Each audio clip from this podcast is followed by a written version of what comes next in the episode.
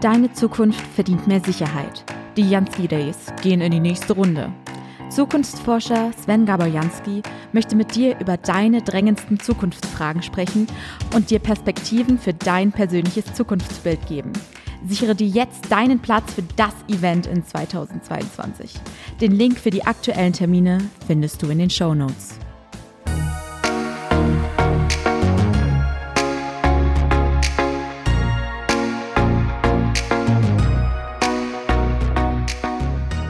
Hallo und herzlich willkommen zu deinem Zukunftspodcast, dem Podcast über Zukunft, Innovationen und inspirierende Erfolgsgeschichten.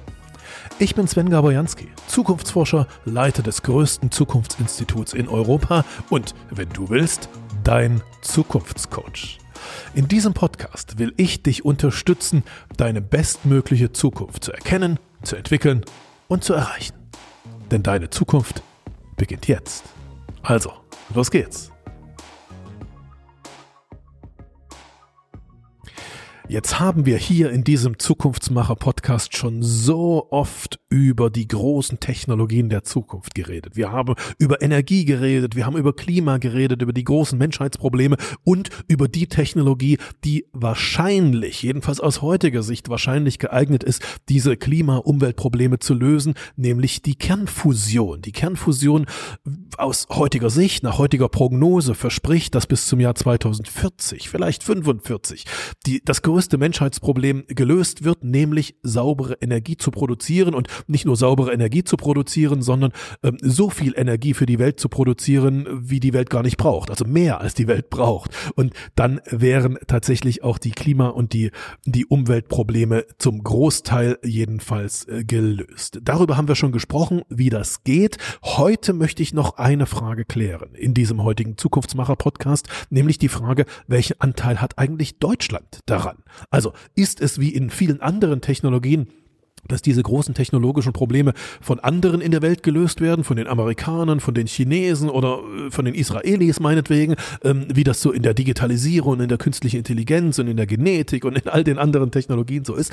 Oder haben wir Deutschen da wirklich einen festen, einen dicken Fußabdruck drin und können dann, wenn es dann funktioniert, davon dann auch wirtschaftlich äh, profitieren und äh, haben sozusagen eine, eine Macht in dem neuen Machtgefüge um die Energieproduktion in dieser Welt. Und genau diese Frage möchte ich an den Kernfusionspapst, würde ich mal sagen, aus Deutschland stellen. Also an den Experten in Deutschland, der sich am besten mit der Kernfusion auskennt. Er heißt Hartmut Sohm. Er arbeitet im Münchner Max-Planck-Institut und er leitet auch den Aufbau des deutschen Kernfusionsreaktors. Wendelstein 7X heißt der, wird in Greifswald gerade aufgebaut und ist sozusagen der deutsche Anteil an dieser weltweiten Kernfusionsforschung. Und ich habe Hartmut Sohm eingeladen im November 2021 nach München zu meinem Zukunftskongress und habe ihm genau diese Frage gestellt. Spielt Deutschland eigentlich eine Rolle oder werden wir auch in der Kernfusion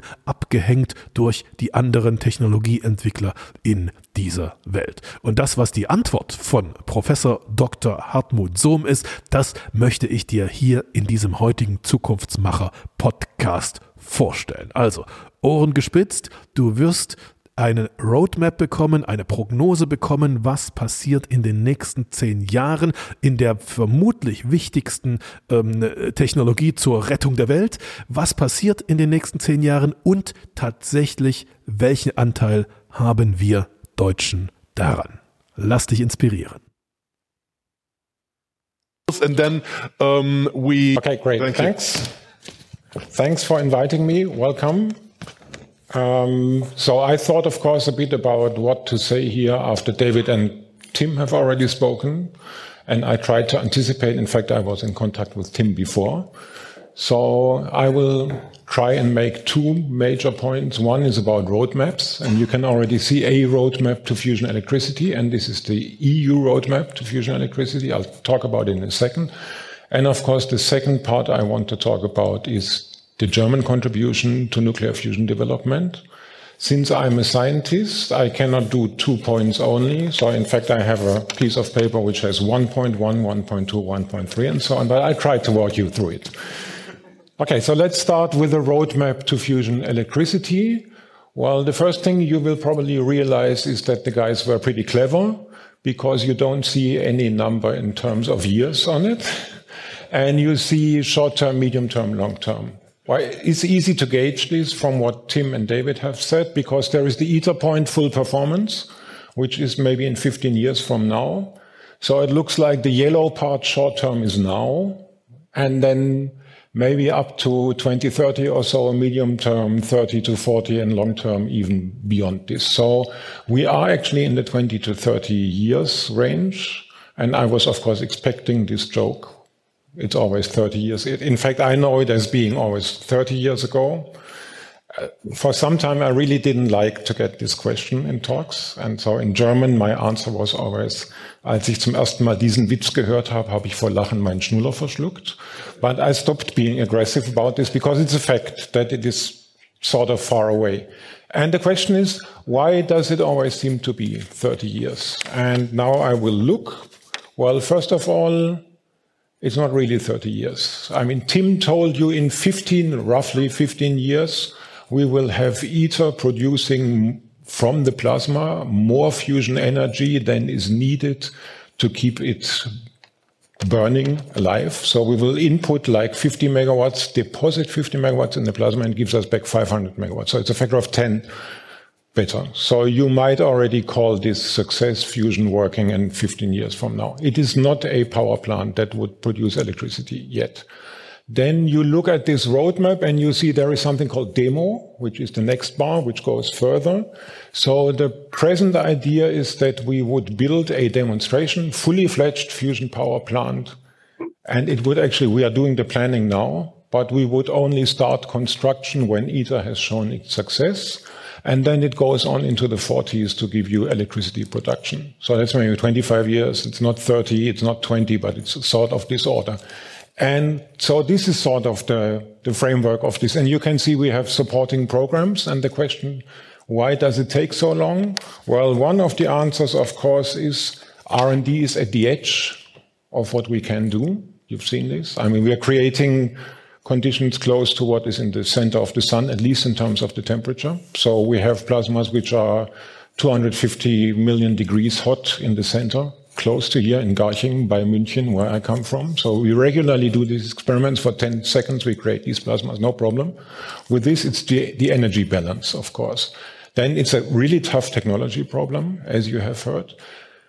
The exhaust of the heat, the problem is, I mean, we, we get around this, but the problem is in principle, you have to build a material component which you put, can put on the surface of the sun and it has to survive there in steady state. That's 60 megawatt per square meter. We get this down with tricks to 10 megawatt per square meter and we can do this, but it's a tough problem just to tell you. And there is one more thing about this roadmap, and that's why I chose to show you the EU roadmap. This is taxpayers' money and it's publicly funded. And so I would take the criticism, well, criticism. I would take the point that it is slow and it is slow because public money, there is not a lot of risk in this. And so the point is it's sequential. We, in fact, we could think now about building demo in parallel to ITER. We will not do it because we cannot sell with taxpayers' money. Okay, we give it a shot while ITER is going. We do this, what you would do it in order to minimize the risk. You go and do ITER.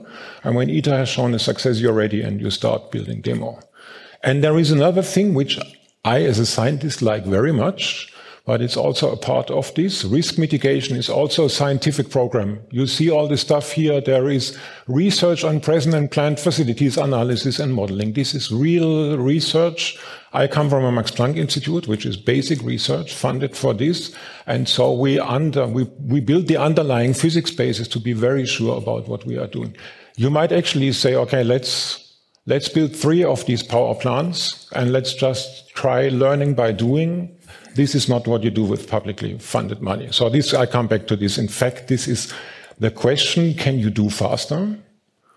Okay, I, I think you can do faster with more money, as always. You cannot go for tomorrow. You can do faster, but you also need a different mindset if you really want to go faster. And the two things are, if I, I get more money, I could probably speed up the development of machines which I'm building. It will not take 10 years, but maybe eight or seven years to build a machine. That's one thing.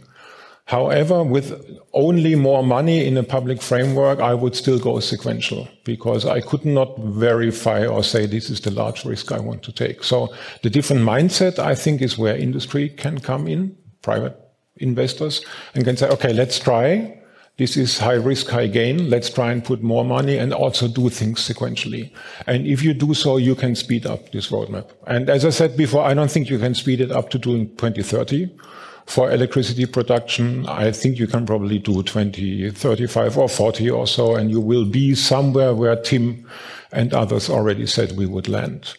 And in fact, while in this country there are people who tend to believe that by that time we have solved the energy problem, I don't think so. The energy problem will not go away in the next 20 years. And it will not go away worldwide, even if in Germany we have our very high ambitious program to change everything to renewables which I personally think we can do to some degree, not fully probably, but it doesn't go, it doesn't go away on a worldwide sector. If you go to China, to India so, you see what the problem is. And that is actually something we should develop fusion for. Okay, so I think I've exhausted question number one. Yes, well, I was just going to say, as an upshot of this, my opinion is, I said this already to you as an answer to your question. I like very much the idea of private business coming in. I like the approach that David Kingham has shown us. I'm sometimes not so happy about claims which say 2028 we have electricity on the grid and the rollout and. Okay, but I think as, as soon as the, uh, the, the, companies pass a certain threshold and have the security of funding, they can become much more realistic and do stuff like tokamak energy or Commonwealth fusion systems, for example. Okay, so now I turn in the second part to the German program. I can still show this slide if I remember correctly. Yes. Okay, how do we do this in Germany? Well, the first statement is in magnetic confinement, and this is what Tim said is the best thing to do, we think.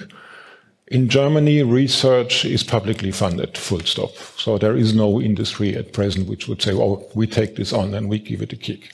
So we have a very broad program. We do this within the Max Planck Society, as I said. We have this Max Planck Institute for Plasma Physics, which looks at the plasma physics part, so at the hot hydrogen gas, which you confine in the magnetic fields and its dynamics and how it goes to burn. This is done in the Max Planck Society, and we have one place here in Garching, close to Munich, and the other one is, is in Greifswald, up at the Baltic Sea where there is this new machine W7X Wendelstein 7X. You can already see this is something that was born over here because Wendelstein is a mountain in the Bavarian Alps, but it was transferred when the money was there to put it into what was then the Neue Bundesländer in the 90s, actually. So it was actually a pretty clever move, I think. We have the Helmholtz Gemeinschaft, Helmholtz Association, where we have Karlsruhe, KIT, and Jülich, Forschungszentrum Jülich, who work more on the technology side of this. So we have both elements, if you like, technology and physics, and we have this within Germany. So this is the present contribution by Germany. The question is, is it a good program?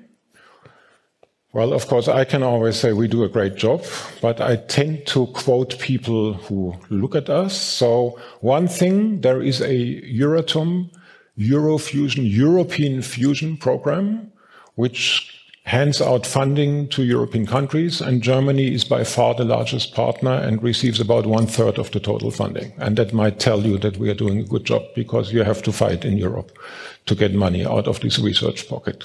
The second thing is I like to quote, we had a Helmholtz Begutachtung, a panel which looked at us, which was actually chaired by Steven Chu, Nobel Prize winner and science advisor to Barack Obama some time ago.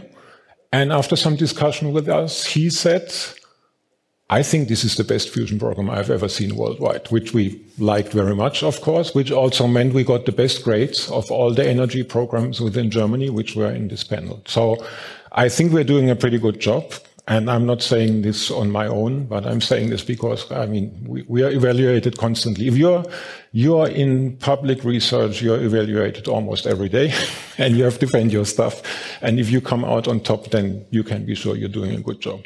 So what are we doing then? I said already technology, more technology in Karlsruhe and Jülich. Karlsruhe is at the boundary between the plasma and the technology around. In the Max Planck Institute I work at, we do something, we actually have two large devices. One is a tokamak, which looks like a small prototype of ITER. It's called ASDEX Upgrade. We operate it here, not far, 10, 15 kilometers, bird's line from here. And it's actually doing stuff. It looks like ITER scaled down. And this is actually because ITER was built scaled up from machines which were like this. So we, we had a great input into ITER. We are also preparing ITER operation. We are in close contact with the guys for ITER. We also work for the demo machine, which at present is still thought to be a tokamak, although you already see the stellarator somewhere down there where it says stellarator is a fusion power plant with a decision point in 2030. And I can come back to this. Then I said, and this is the big thing about Germany, we run a large tokamak and the so-called stellarator. Stellarator is also a torus in which we confine the magnetic, magnetically the plasma, but it is of a slightly different shape so you see here the plasma in the center with a, the yellow stuff is the plasma, the blue ones are the coils. They are actually already superconducting coils at 2.5 Tesla, which can run forever, more or less. Um, to give you an idea about the dimension, this is a diameter of 10 meters for the plasma, so it's a really huge device. If you look at the lower left, you can see pictures from the construction. These are some of these funny shaped coils. There is a person down there who steers the crane by which this is handled around. You can see up there the machine when it's assembled. It still looks only like a torus. You don't see the stuff inside. But if you go inside, on the upper right, you can actually see this sort of futuristic 3D, three-dimensional shape of the plasma vessel, which also fits in the 3D plasma, which you see down there.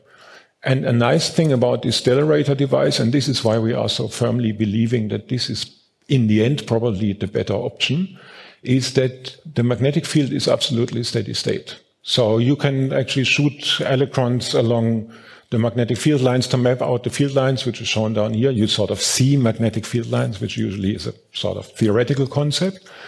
But the tokamak is inherently a pulsed device. It's a Russian invention. This was said twice.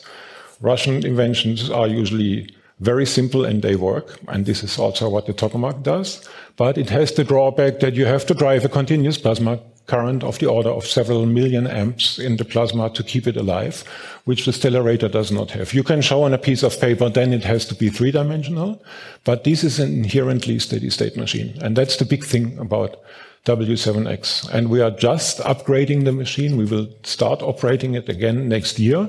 And we have put in actively cooled panels on all the walls that we will be able to run pulses up to 30 minutes. That's the goal in the end, with a temperature of maybe 150 or 200 million degrees in the center. And so this is actually a large contribution by the German fusion program, something that is really unique for us. So if you want to throw money at me, throw it at the stellarator, I think. Okay, and then this was research. Now the final part exactly is about industry. I said there is no real fusion industry in Germany. There is industry which has learned to work with fusion. And this is through the construction of ITER, where some of the contracts went to German industry in a tedious bidding process, European, but also internationally. But some of the guys were successful in, in acquiring these things. And of course, W7X, a lot of this is being built by German industry. And at present, I think it's not so much that they make a lot of money with this, because these are, are all unique one-off parts, but they acquire the expertise to do high technology, high-tech technology, which they couldn't do before. So, for example, we have the Deggendorfer Werft in Deggendorf, not too far from here, which built the vacuum vessel, the 3D shaped container in which the W7X plasma is contained. And they learned technology in terms of welding of complicated structures, which they did not know before how to do it. In fact, it was very nice for them. They came on a Spiegel, Der Spiegel article, and they showed these things which were produced, and they said, this is the Mona Lisa der Schweißkunst. And it really looks pretty uh, ambitious. So I think at present, people are learning how to do high tech, which is our Teflon pan, if you like. We don't have specific fusion industry. And I should mention at the very end There are startups in Germany coming up as well. They are in a very early stage and they look at different concepts. At present, they do not look at magnetic confinement. They look at what is called inertial confinement, which I think Tim mentioned, no, Sven mentioned in the question to Tim. So like HB11, for example, so they have small pellets of the fuel, which you try to implode and then explode and gain energy from these successive explosions. But they are, I would say, in a really, compared to what David showed, for example, in a really early stage.